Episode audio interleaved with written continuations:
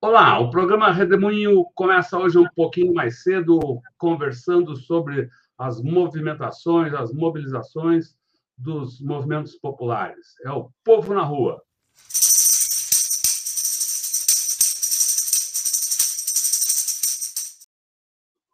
Olá, Frei Sérgio, é um prazer tê-lo aqui no Redemoinho desta terça-feira. É, Frei Sérgio, é, Sérgio Antônio Gorgen é, é frade franciscano, membro da Ordem dos Frades Menores, como militante social, participa de organizações ligadas ao campo, sobretudo junto à Via Campesina, como o movimento dos pequenos agricultores e movimento dos trabalhadores rurais sem terra. Escreveu mais de uma dezena de livros abordando espiritualidade, política e lutas populares.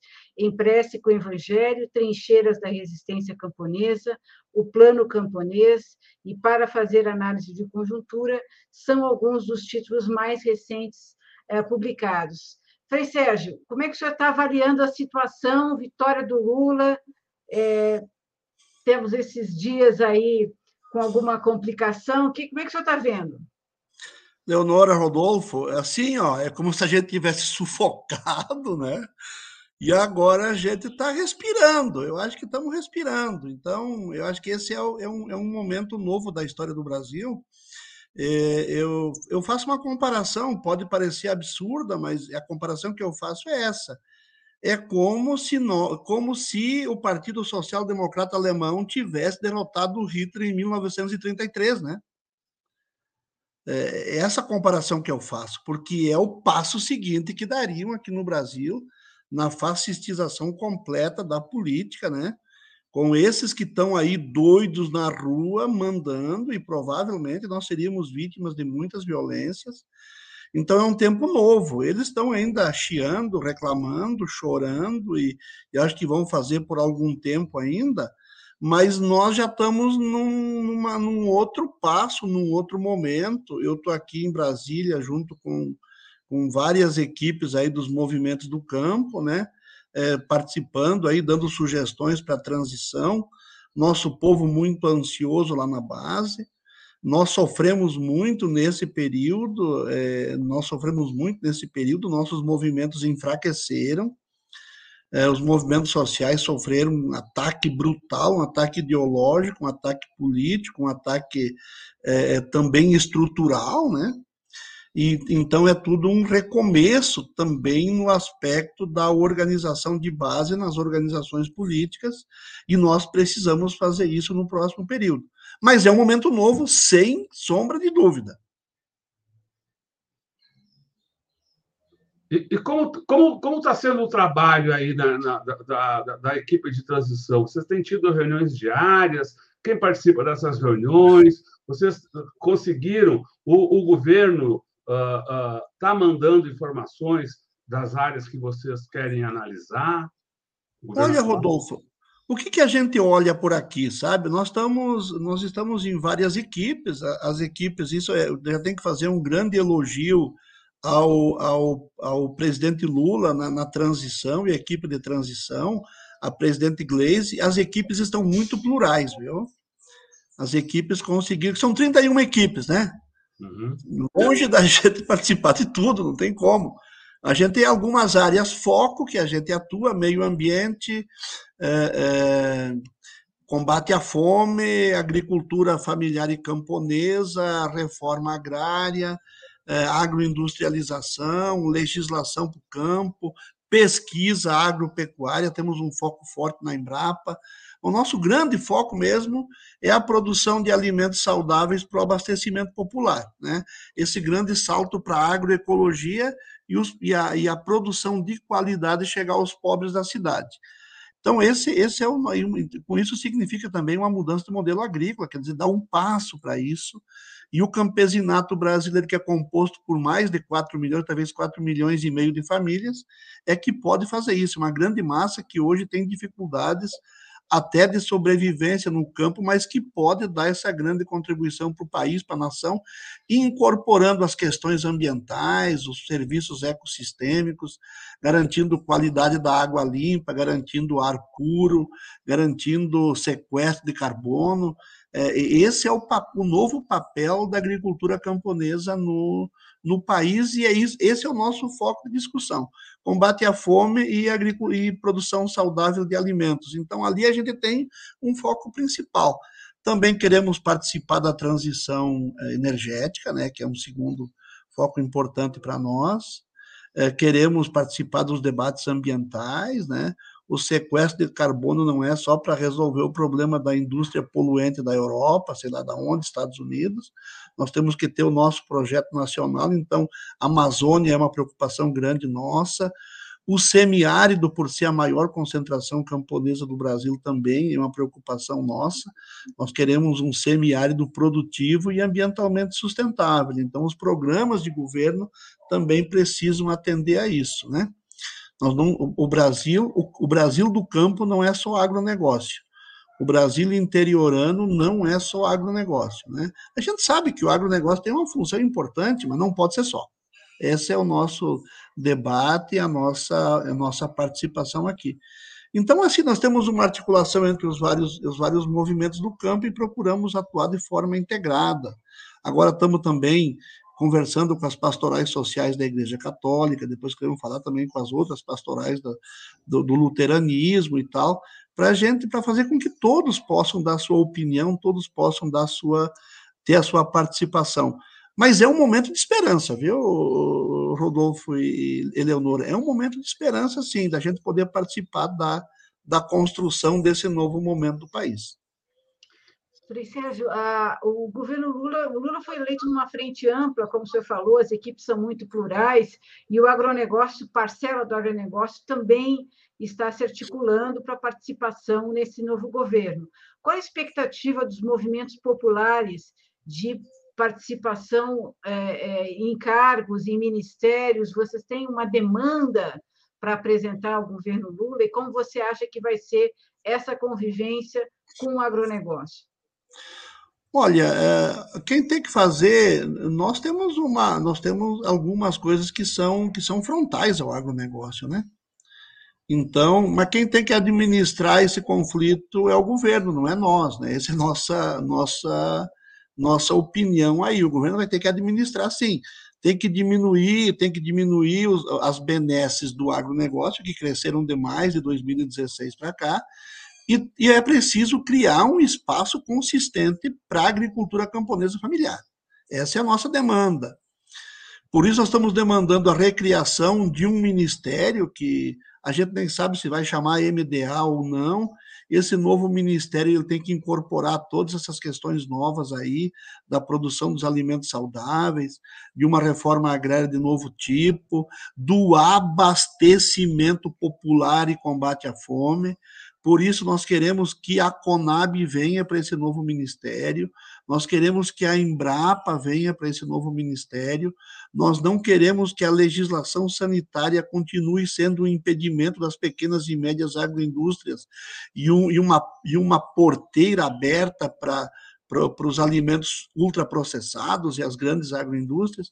Então, esse é o debate de fundo que nós estamos estabelecendo. E, e vou dizer assim, tem um pé de, de, de, de, consistente assim da parte do Lula de que é, esse nosso espaço é um espaço importante e deverá ser preservado. O tamanho que vai ser, não sei. E também dizer uma coisa para vocês: as pessoas que estão integrando lá a equipe do, do, do que seria a agricultura, o Ministério da Agricultura, etc., ou o agronegócio, tem várias pessoas lá que são, que são mais porosas a um diálogo, sabe? Menos intransigentes, não são pessoas que querem destruir a Amazônia, né? não são pessoas que querem pura e simplesmente reproduzir o modelo agrícola da Revolução Verde e dos transgênicos, eles têm sensibilidade para outras questões. Então, eu quero dizer que eu acho que o diálogo será possível, embora nós não vamos abrir mão de algumas questões que são fundamentais e que foram as derrotas que eles nos impuseram nos últimos, nos últimos anos. Então, assim, eu diria, mas nós também temos um, vamos ter uma interface forte com o futuro Ministério do Meio Ambiente, queremos ter por causa dos sistemas agroflorestais, por causa dos serviços ecossistêmicos que a agricultura camponesa, os povos indígenas e os povos tradicionais prestam ao país.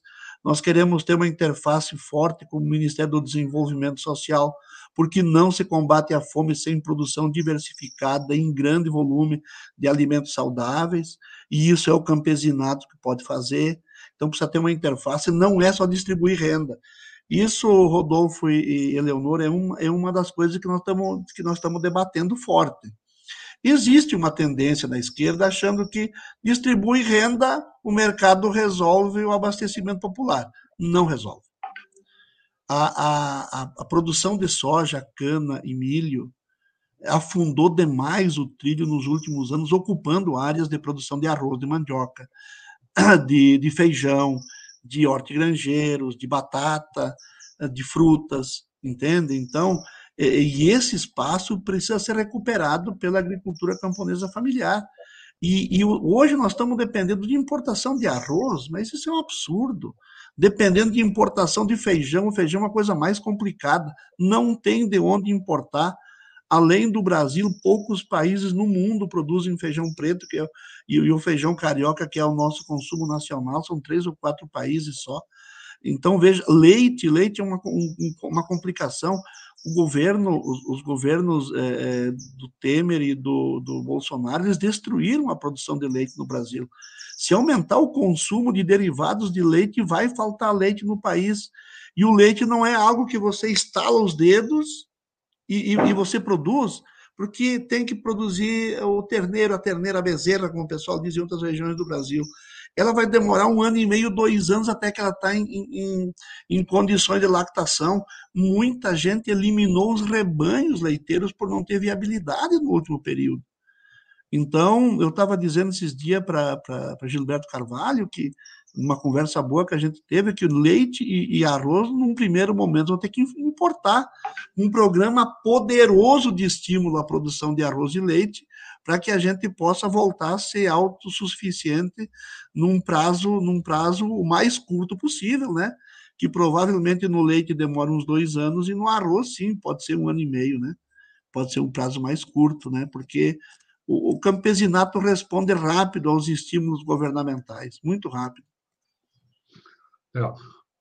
Só uma última questão aqui sobre a situação do Rio Grande do Sul, onde o senhor teve, teve a sua militância, o Rio Grande do Sul, apesar de não ter uh, tido a vitória do candidato preferencial dos movimentos populares, no segundo turno conseguiu, pelo menos, derrotar o candidato bolsonarista. Uh, o senhor acredita que é possível haver um diálogo com o, o governador eleito, dos movimentos populares, do, do, do mundo progressista? Isso já está ocorrendo? Enfim, qual, qual a sua avaliação da situação no Rio Grande do Sul? Olha, é, eu, o, o diálogo com o governador. Estão me ouvindo? Sim. O diálogo com o governador Eduardo Leite e os movimentos sociais foi muito ruim no primeiro governo dele. Não conseguimos nenhuma vez conversar com ele. Eu conversei com ele uma vez porque, numa reunião na Assembleia Legislativa, quando ele saiu, eu abri os braços e barrei ele e conseguimos conversar por 10 minutos, né? sobre a problemática da, da, da, da estiagem, da seca, que era brutal. Então, ele não tem demonstrado essa característica. Eu fui um dos, uma das primeiras lideranças políticas do Estado, junto com Olívio Dutra e Tarso, praticamente né, num, num, raio ali de 48 horas, nós três nos manifestamos que o importante no Rio Grande do Sul era derrotar o fascismo, né? derrotar uma raiz do bolsonarismo no nosso Estado, derrotar o, o Onyx, e para isso nós tínhamos que fechar o nariz e votar no Eduardo Leite, né? sem condições, porque a condição nossa era melhorar o desempenho do Lula no primeiro, no segundo turno e derrotar o, o, a raiz do bolsonarismo. Eu, inclusive, usava a imagem, porque eu apanhei muitas vezes da polícia, da, da, da, da Brigada Militar no Estado. Digo, imagine a Brigada Militar comandada pelo, pelo Onyx Lorenzoni. Então, e acho que foi importante. Se isso vai abrir algum canal de diálogo, não sei.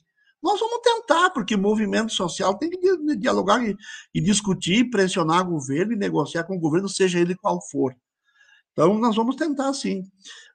Mas melhorou muito o posicionamento do PT no Rio Grande do Sul, da esquerda no Rio Grande do Sul. Veja, nós ganhamos em Porto Alegre, né? nós ganhamos em Pelotas. O Lula, no segundo, no primeiro e no segundo turno, fez uma votação muito superior à votação do Haddad em 2018. Então foi. Ainda temos gente lá que levanta o celular pedindo extraterrestres para vir socorrer eles, né? É, mas é, mudou muito o panorama político no Rio Grande do Sul de 2018 para cá. Elegemos sete deputados federais na frente, tínhamos cinco elegemos 12 deputados estaduais, tínhamos eleito oito na outra em 2018. Então, veja, teve um, um processo muito, muito bom aí de, de avanço, de evolução. E lá vocês podem ver também, se vocês olharem aí, não é o Estado que está tendo mais reação bolsonarista à, à, à posse do Lula, né? é onde está menor, tem alguma coisa, mas é fraca, é Porto Alegre, alguma coisa em Santa Maria, alguma coisa em Bagé, meio uma coisa meio, meio estapafúrdia, ainda tem, mas é muito pouco em relação ao que a gente, o que era no período anterior. Então eu considero que nós tivemos uma significativa vitória política no nosso querido estado do Rio Grande do Sul. Queremos aprofundar isso com muito trabalho social, com muito trabalho de base, com muita organização do povo e com a execução dos programas do governo Lula lá na base, lá no meio do povão, superando a fome, gerando emprego, botando projetos de, de, de econômicos populares aí no, no ar e, e viabilizando e também investimentos públicos nas nossas cidades. E a sua situação particular? O senhor foi ameaçado de morte? Como como como está a sua situação? O, o, deixou nervoso os bolsonaristas? Foi isso? E, na verdade, é o seguinte: lá é um território de conflitos, lá em, lá em, em é, Salto do Jacuí. Salto do Jacuí é um território de conflito, por várias razões. Lá houve a, privatiza, a privatização das maiores barragens da CE, né? É lá. Lá tem assentamento de reforma agrária, tem assentamento indígena, tem assentamento quilombola. Lá no Salto do Jacuí ocorreu o maior conflito de terra da história do Rio Grande do Sul, que foi a Fazenda Santa Elmira, onde eu estive, onde eu saí quebrado, arrebentado. Né? E eu passei em frente à Fazenda Santa Elmira e fiz um pequeno vídeo? Durante a campanha eleitoral, inclusive. Fiz um pequeno vídeo dizendo aqui aconteceu, parará, parará, e inclusive no final eu disse, essa terra ainda vai pertencer à reforma agrária, ainda vai ser da reforma agrária. E isso passou, eles não deram muita atenção para isso, e depois da eleição, esse meu vídeo, que está no YouTube, está no Facebook, ele caiu lá na mão do, do, do, pessoal de lá e ficaram muito brabos, muito fulos. E um vereador da direita lá, vereador Sérgio, José Sérgio é, Carvalho, foi para a tribuna e disse que queria uma, uma espingarda, botar baletão e destroçar minha cabeça, né? Quero fazer a cabeça desse padre. Me arrume uma espingarda 12 com baletão, só quero o baletão, dizendo. Então, uma ameaça de morte explícita, né? E eu estou tomando as providências, providências legais que tem que ser tomadas nesse caso. Fiz o BO, né? Fiz a, o, o, pedido de investigação na Câmara de Vereadores para ver se, se a Câmara reconhece que houve, que houve, como é que se chama isso? É, é, é, ah, me foge a expressão agora. É, ah, me fugiu agora a expressão mas o, o, o deputado, o vereador ou deputado, quando ele. Decoro, quebra de decoro. E vou tomar as outras providências junto ao Ministério Público, estadual, federal, porque ameaça a vida, né? É, eu, claro que eu me, me, sinto preocupado, não vou passar por lá mais tão de maneira tão tranquila como eu sempre passava, é, mas também não vou recuar das minhas posições nem do, do, do, trabalho que faço por conta da ameaça. Vou só ter que me cuidar mais e pedir as proteções devidas ao Estado e as punições devidas a quem, amea, quem ameaçou a minha vida, porque ameaçando a vida de um é como se ameaçasse a vida de qualquer militante que está em situação parecida com a minha. A gente não pode deixar isso passar simplesmente sem, sem tomar as providências legais devidas. Legal, muito obrigado, Frei Sérgio, lá do Rio Grande do Sul, que está participando também uh, do processo de transição em Brasília. O Frei Sérgio participou aqui, então, do programa Redemoinho, que é um programa que a gente transmite de segunda a sexta-feira, sempre ao meio-dia, cada dia com um tema específico. Hoje tratamos dos movimentos populares, das mobilizações populares. Amanhã a gente volta nesse mesmo horário com o professor Gilberto Maringoni para tratar das questões internacionais. Frei Sérgio, muito obrigado, muito obrigado a todos vocês que nos acompanharam neste redemoinho e seguem com a gente pela internet afora. Se você quer falar alguma coisa Tchau. mais? Tchau. Uh, quer, quer, falar mais alguma coisa, Frei Sérgio? Não, tá bom, é sempre uma alegria falar com vocês, né? É ah. sempre uma alegria, é muito muito, muito bom, muito. Eu gosto muito do trabalho que vocês fazem aí, vocês contribuem muito para uma, uma, uma política de comunicação realmente popular e de esquerda e ajudam a armar a nossa militância com informações de qualidade. Isso é muito importante nesse momento. Muito, muito obrigado. Muito, muito obrigado. Boa tarde. Muita então, força para vocês aí. Um abraço. Boa tarde. Tchau, tchau.